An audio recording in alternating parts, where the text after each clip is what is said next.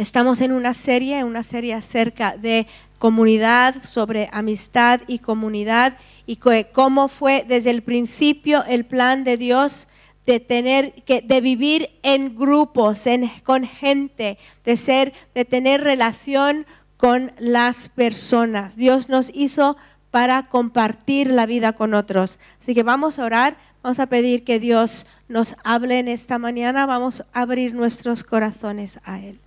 Venimos a ti, Señor, hambrientos, venimos a ti con sed en esta mañana. Queremos escuchar de tu voz, queremos, Espíritu Santo, pedimos que tú exaltes a Cristo en esta mañana para que lo podamos ver, entender mejor. En el nombre de Jesús, abrimos nuestras vidas, nuestras mentes, nuestros corazones, bajamos barreras, pedimos que nos hables en el nombre de Cristo. Amén. Amén. Vamos a repasar los últimos tres domingos rápido. El primer domingo vimos que Dios nos reconcilia con Él, luego nos reconcilia con nuestros hermanos.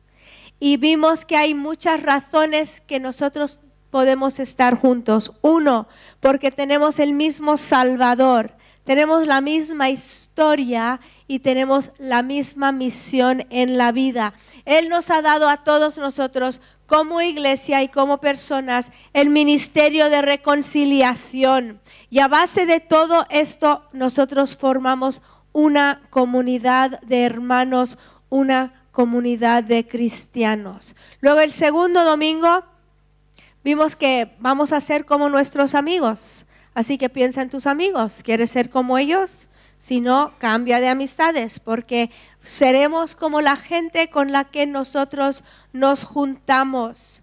Y vimos que David tenía tres tipos de amigos y que nosotros también necesitamos ese tres tipos de amigos. Uno, el primero fue Samuel. Samuel vio en David algo que ni su familia veía.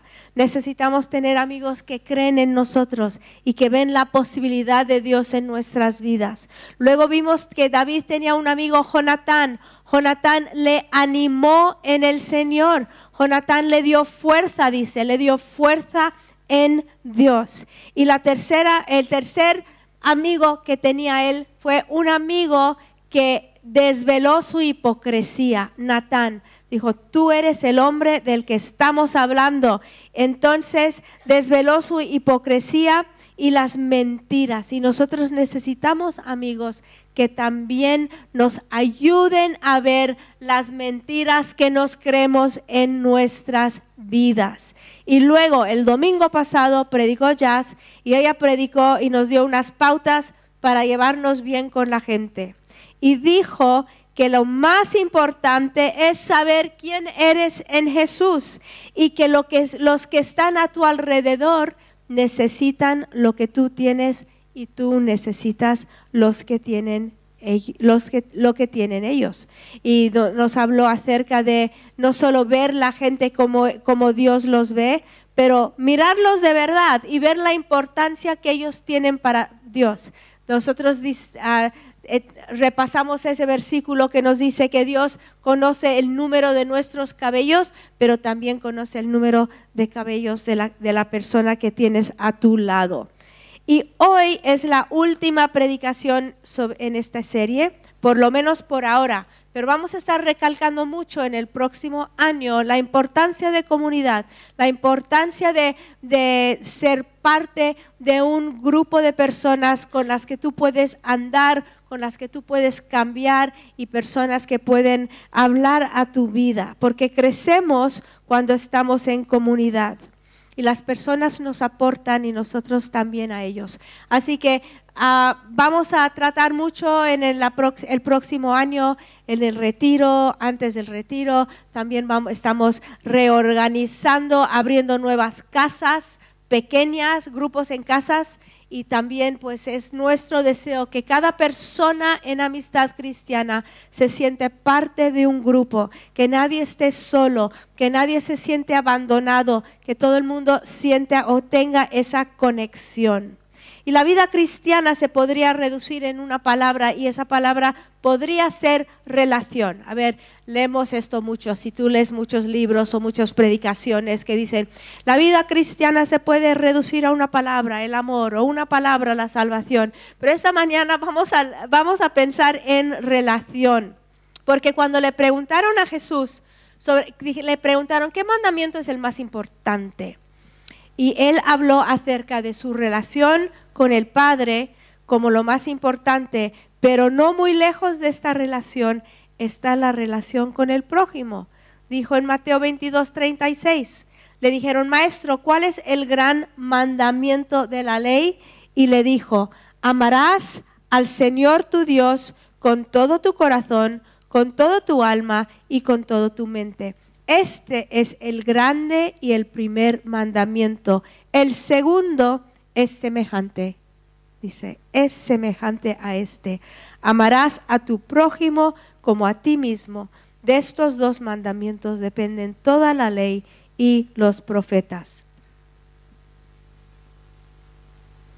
Se puede decir que la médula del cristianismo son las relaciones. Primero, nuestra relación hacia arriba, y el diablo intenta que no entiendas el amor de Dios, que Él intenta romper esa relación, Él intenta que nunca llegues, que no recibes y que rechaces una relación con tu hacedor.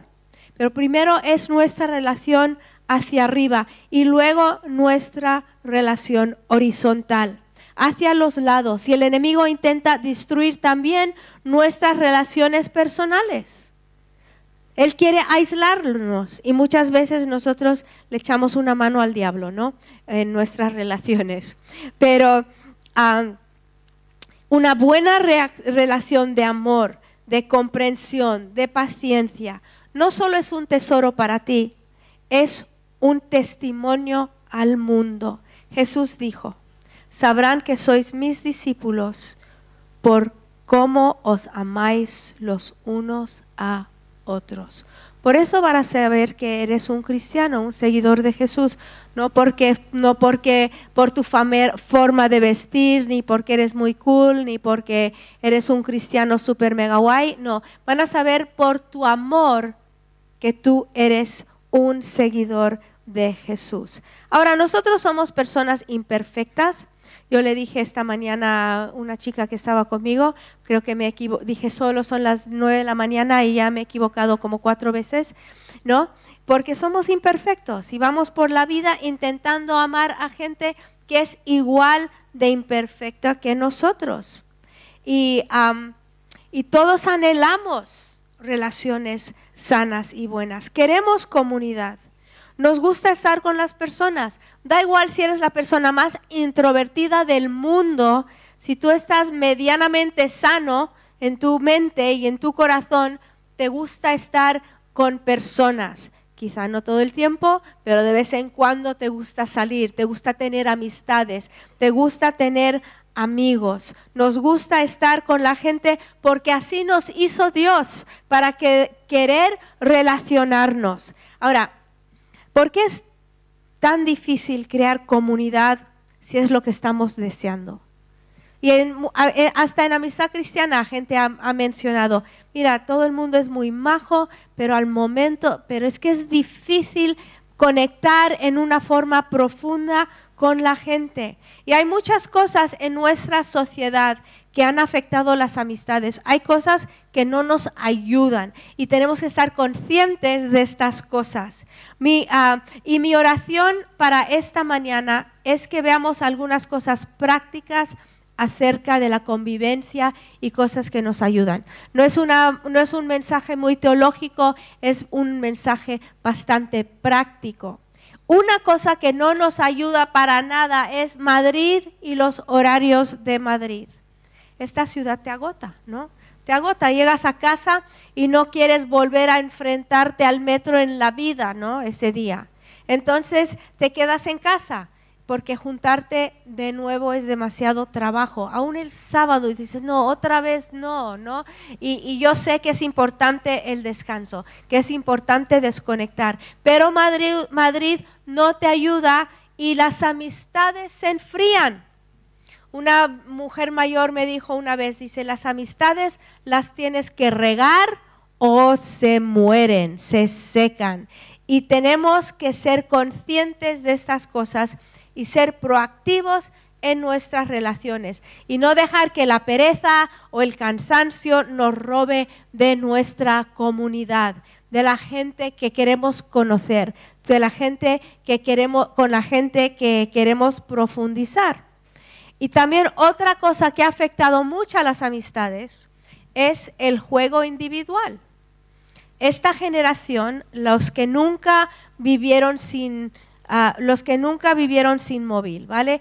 La generación que nunca ha visto un teléfono que no se puede mover solo como un metro del teléfono. Esta generación que existe, ¿no? Que existe entre nosotros, no recuerdan cuando no, había teléfono móvil, no recuerdan cuando no había ordenador y ah, no recuerdan que, que necesitas amigos para jugar, porque pueden jugar solos, perfectamente solos, se pueden entretener sin un alma. Esto afecta mucho cómo desarrollan sus amistades y cómo se relacionan con la gente. Y yo a veces los miro y temo que va a ser una generación insegura entre las personas, porque llega a casa, juega con, la Play o con lo, lo que él tiene ahí y puede estar horas sin dirigir una palabra a otro ser humano. Antes, no tan, en el no tan lejano pasado, si los niños querían jugar, si se aburrían, ¿qué tenían que hacer?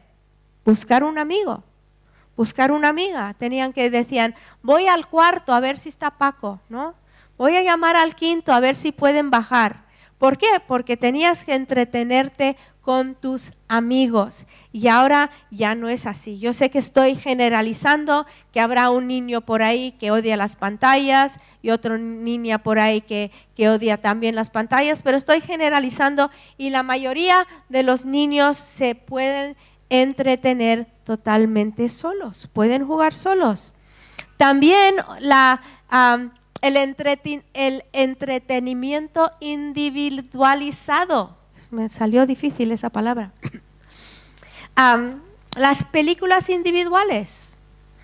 Eh, os doy un ejemplo personal. Hace no también tampoco hace mucho tiempo a las chicas que venían o también los chicos que venían de fuera a estudiar un año que alquilaban una habitación, ¿no?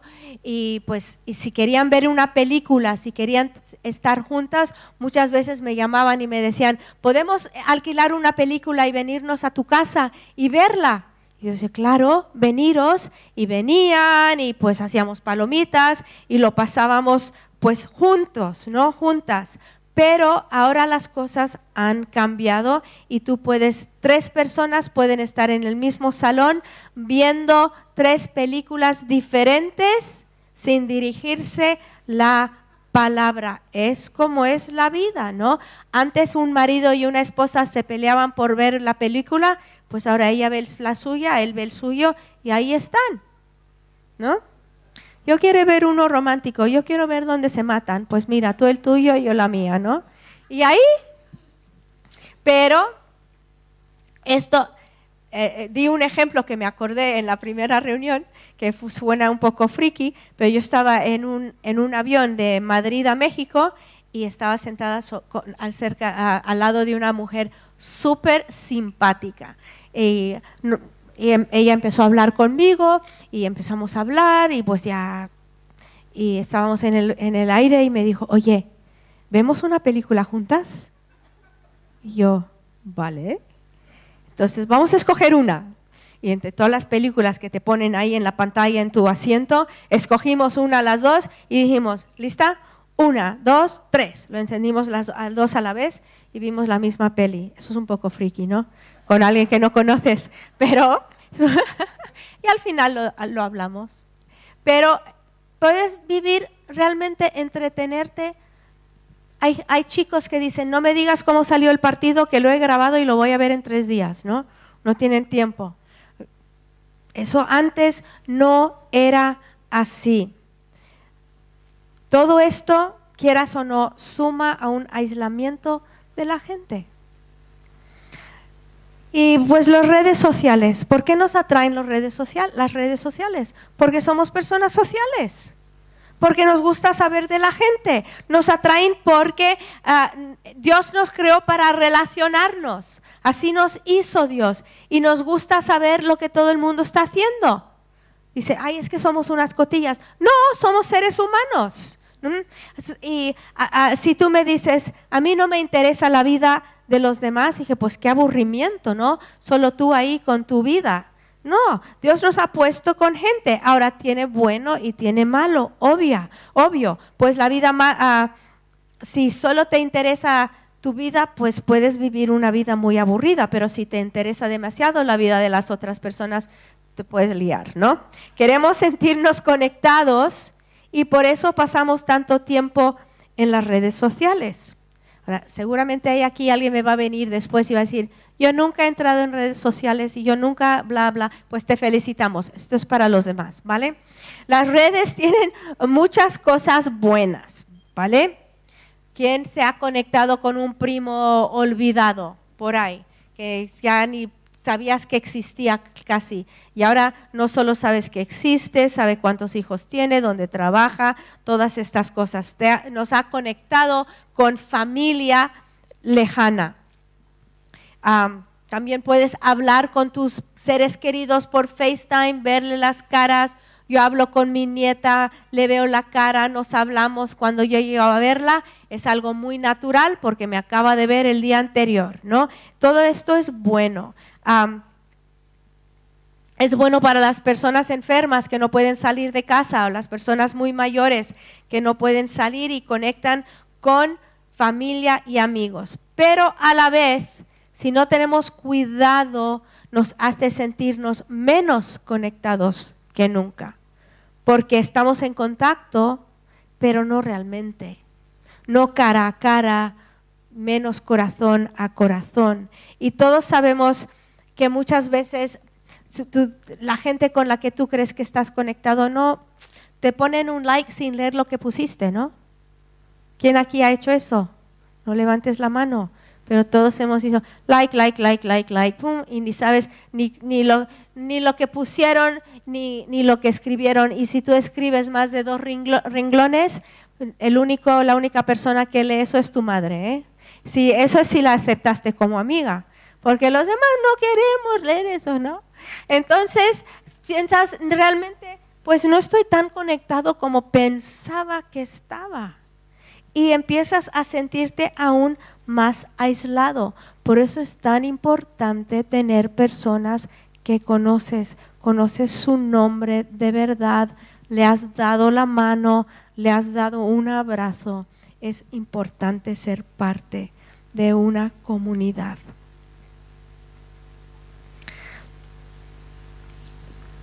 También otra cosa que hace es que nos da demasiada información ¿no?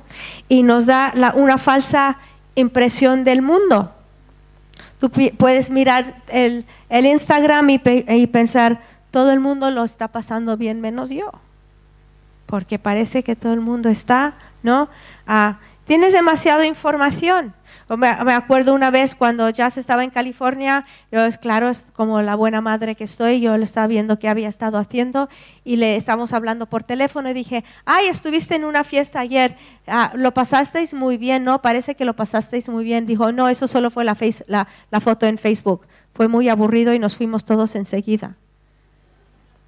¿No? Pero la foto, estaban todos Entonces nos da una falsa impresión de lo que está pasando a nuestro alrededor y puede crear envidia, puede juicio. Pero mira, ¿cómo tienen dinero de comer eso, cenar eso por ahí? ¿no?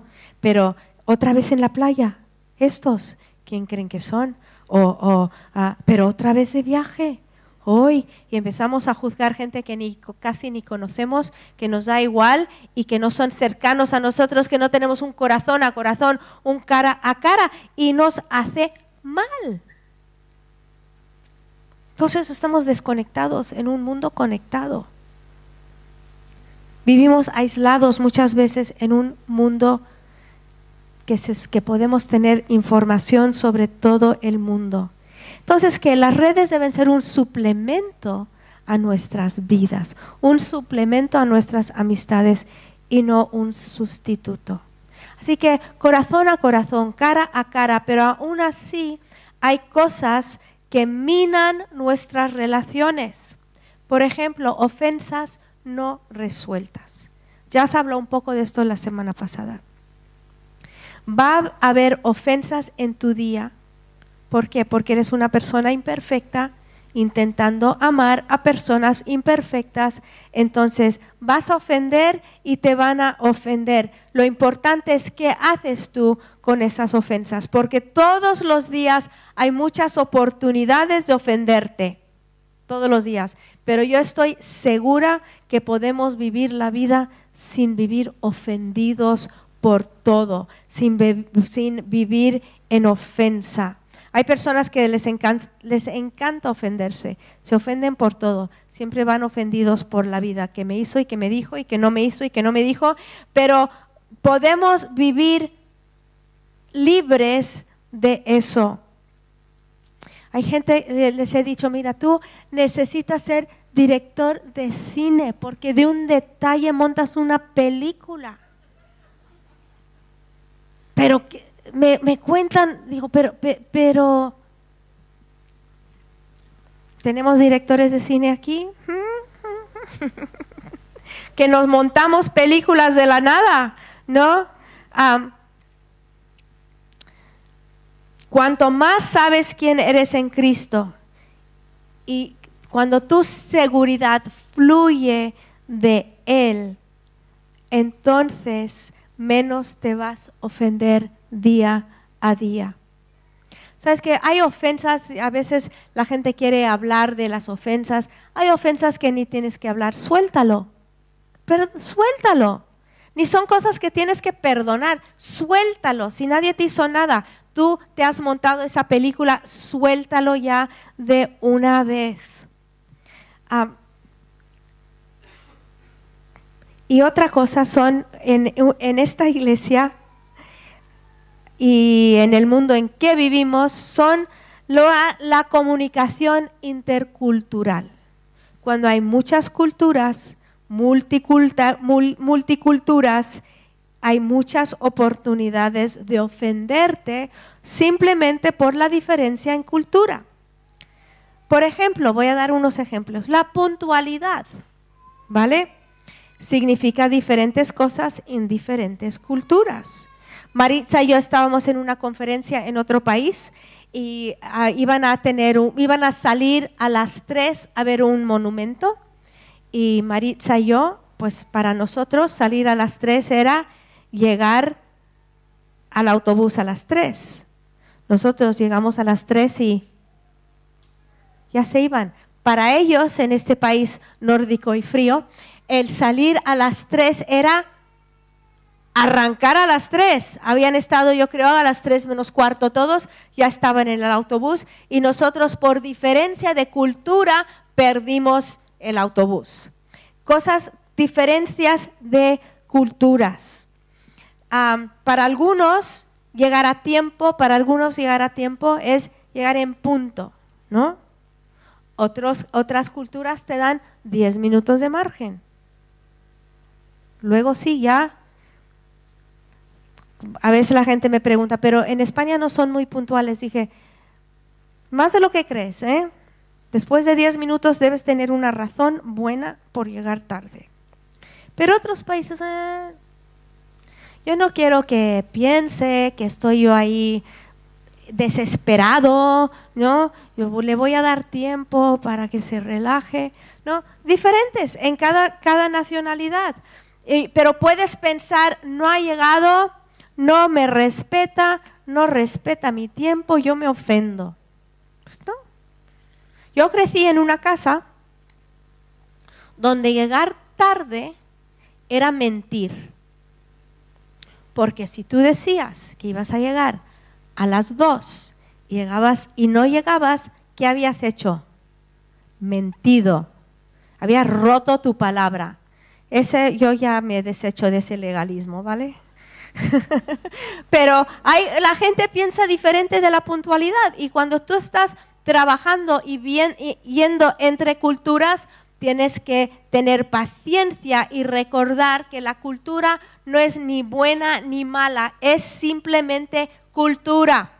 Otra cosa, los saludos y las despedidas son muy diferentes en diferentes culturas. En una reunión de 20 personas, si alguien tiene que salir y todavía va la reunión, está la reunión en, proceso, a veces salen por, por la puerta de atrás sin hacer ningún ruido. Y otra persona en esa misma reunión puede pensar, pensar, mira cómo salió sin despedirse. No se despidió de nadie. Me ofendo. No, no tenemos que ofendernos. Me acuerdo hace unos años, no sé si José Luis se acuerda, que vinieron un grupo de japoneses a Amistad Cristiana.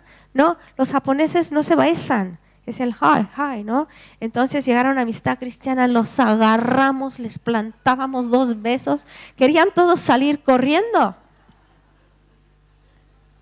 No fuimos muy sensibles. Pero bueno, no es malo ni bueno. Pues, ay, qué fríos, que no ves. No. ¿Qué besucones nosotros? No es que no, ni bueno ni malo, es, es la historia. Los, los saludos y las despedidas. No todo el mundo piensa como tú y la cultura no es ni buena ni mala. Ah, y otra cosa, las, las fiestas y los cumpleaños son una oportunidad grande de tener malentendidos, porque en algunos países son sumamente importantes. Y el día de tu cumpleaños no solo te llama tu mamá y tu papá y tu abuela, te llama todo el mundo que has conocido desde el día que naciste hasta el día de ayer y suena tu teléfono constantemente. Otros países, un cumpleaños dices, naciste, me explico. ¿Por qué te debo felicitar? ¿Qué hiciste tú para nacer? ¿Tú hiciste algo? No, saliste ya, punto. Pues, y podemos decir, pues que ni me, ni me llamaron en mi cumpleaños. No te llamaron ni te van a llamar en la vida. No te ofendas, ¿no? Es que fue mi cumpleaños y no me cantaron las mañanitas. Es que no se las saben. ¿Cómo te lo van a contar? Esto son oportunidades de ofenderte cuando hay culturas en un lugar, en una iglesia donde se supone que siempre debe fluir el amor, ¿no? Porque en la iglesia es uno de los únicos lugares en el mundo donde se junta tanta gente de tantos lugares tan diferentes y trasfondos tan diferentes. ¿Os acordáis el ejemplo que dio Jazz la semana pasada? Quizás no os acordáis que fueron como ocho personas a un billar para jugar billar y el, dueño los miró a todos porque estaba una de 16 años, otro de 40, de todos los colores del mundo y les miró y les dijo, uy, ¿y vosotros de qué os conocéis? Porque no es normal. No es normal, pero sí nosotros vamos a, a poner al lado cosas culturales y recibirnos y aceptarnos tal como somos. Y si alguien hace algo que te ofende y tú dices, no puedo creer que una persona tan simpática me ha hecho eso, probablemente ha sido algo cultural y deja la ofensa.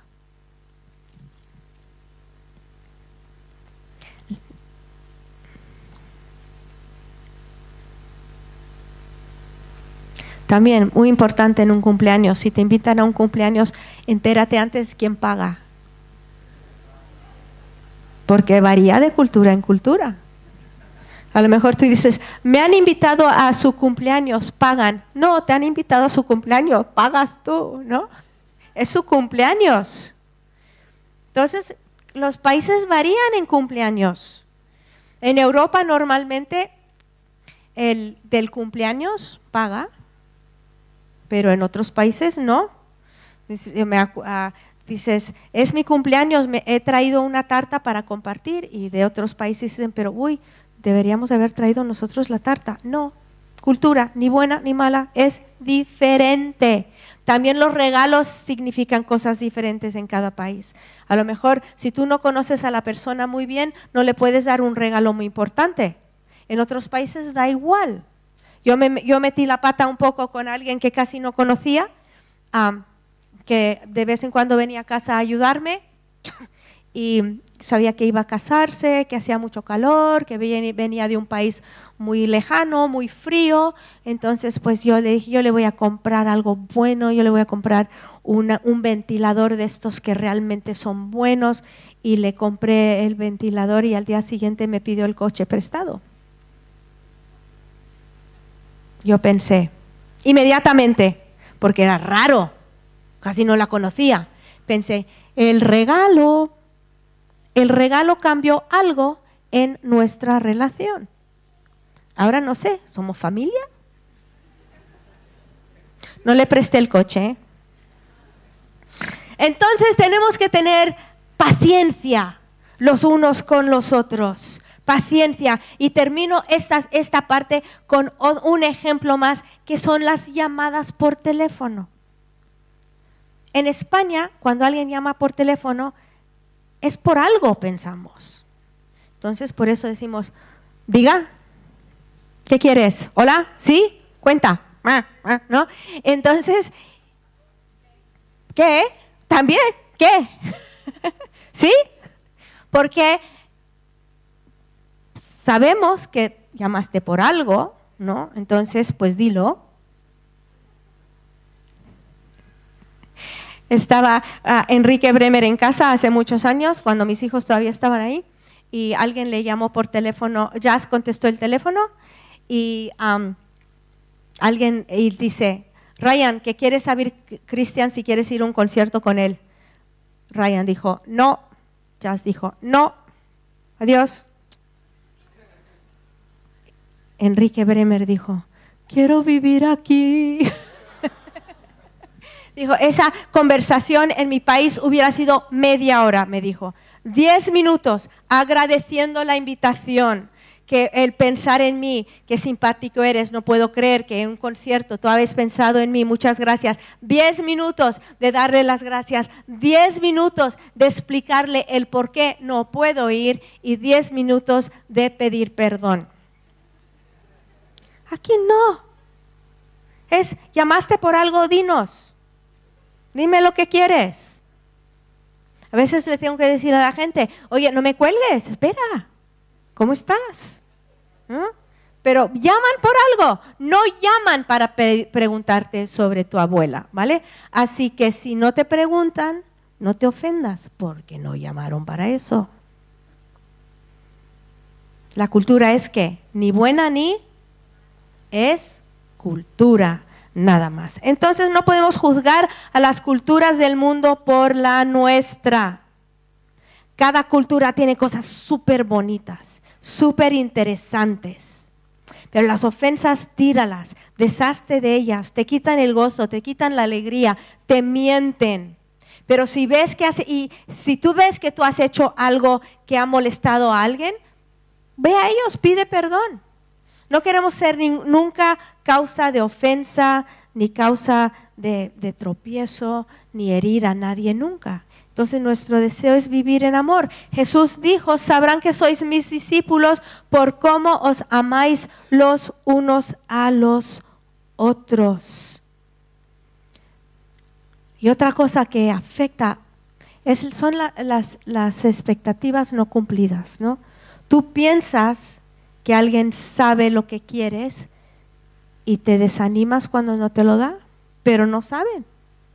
Esto funciona en, muchas veces en, um, en, relaciones. Simplemente os voy a dar un ejemplo básico que yo aprendí hace muchos años. Cuando alguien llama, cuando vas a tener una merienda en casa y la gente llama y dice, traigo algo, no digas trae lo que quieras, porque yo esperaba que todo el mundo iba a traer algo para comer, porque yo dije, trae lo que quieras, pero lo que todo el mundo quería traer eran cuatro litros de Coca-Cola, ¿no? Entonces, pero ¿cómo iban a saber si yo no lo digo? Si yo digo, trae lo que quieras, pues vale, pues lo que quiero, yo quiero pasar por el súper y pasar por la gasolinera y traer Coca-Cola. Pero si no lo digo, no saben. Entonces, ¿cómo me puedo ofender si no hacen algo que no fue claro? Y así somos, así, así vamos por la vida, pensando que nos han leído la mente. Y luego ofendidos porque no nos han leído la mente. Eso pasa mucho en matrimonios, ¿no? Yo pensaba que me iba a, yo qué sé, no voy a entrar ahí, invéntate tu propio ejemplo. Pero hay muchos ejemplos que, tú esperas algo y no sabían, ¿no? Otra vez en los cumpleaños y las fiestas esto puede ocurrir, ¿no? Mejor tienes que decir, mira, mañana es este día importante para mí, yo quiero esto, esto, esto, ¿vale? O yo pensaba que, que mi marido siempre iba a sacar la basura pero no lo dices, entonces cada vez que sacas la basura, pero él en su casa, su madre siempre sacaba la basura, tu casa, el padre siempre sacaba la basura, pero como tú no has dicho nada y el pobre hombre no sabe y, y no se le ocurre tampoco, le tienes que ayudar. Nos tenemos que ayudar, nos tenemos que ayudar con expectativas, ¿no? Yo pensaba que me iba a arropar más, yo pensaba que esto, yo pensaba que el otro, ¿no? Cuando causan ofensas y las ofensas crecen y las ofensas causan barreras. Uno por uno construimos barreras con las ofensas y tarde o temprano nos encontramos aislados de la comunidad.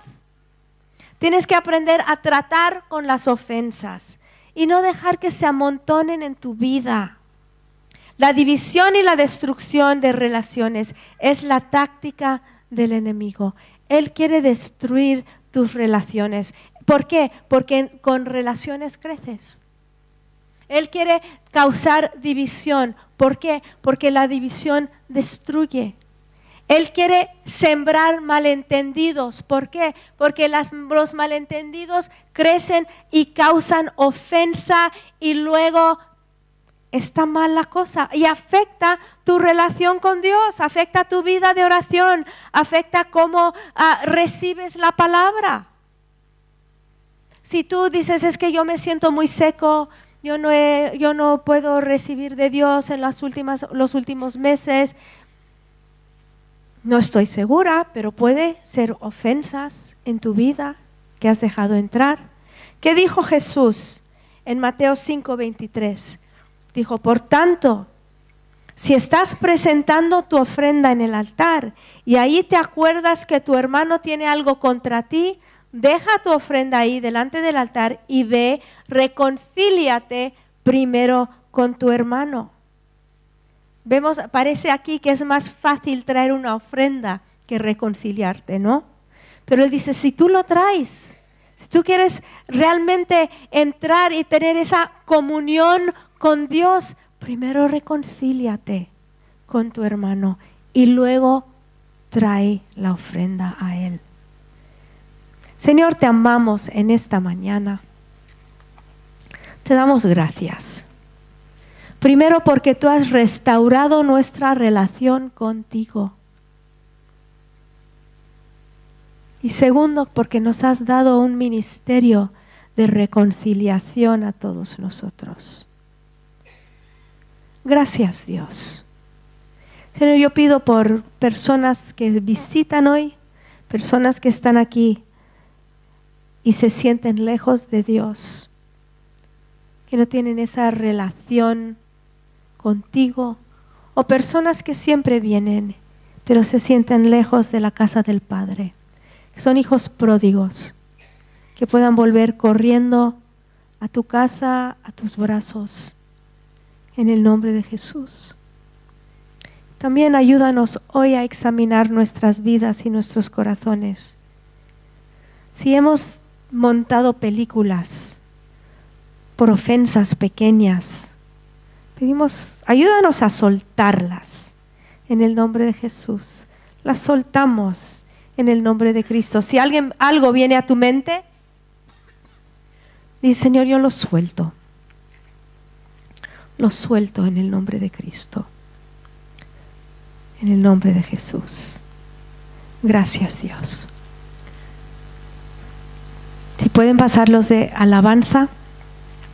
Vamos a terminar alabando al Señor. Si necesitas oración, estamos aquí para orar por ti. Y, y Dios, nosotros queremos unir nuestra fe a la tuya y orar y ver milagros en tu vida, milagros de restauración, milagros de sanidad, milagros de provisión, porque Dios está aquí con nosotros. Y te animo a buscar gente hoy. Llama a alguien. A veces en, en una iglesia así notamos que, no, que alguien ha como desaparecido y pensamos que todo el mundo los ha llamado. Y no es así. Llámalos tú. ¿Vale? Si Dios trae a alguien a tu vida y a tu corazón.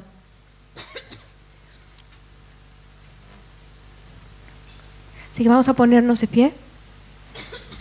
Y no te, no te desconectes, este puede ser el tiempo más importante de toda la reunión, cuando Dios sella en tu vida algo que viste, algo que te dijo en esta reunión. Vamos a soltar ofensas durante la alabanza, dejarlos a un lado y recibir de Él. Y si necesitas oración, estamos aquí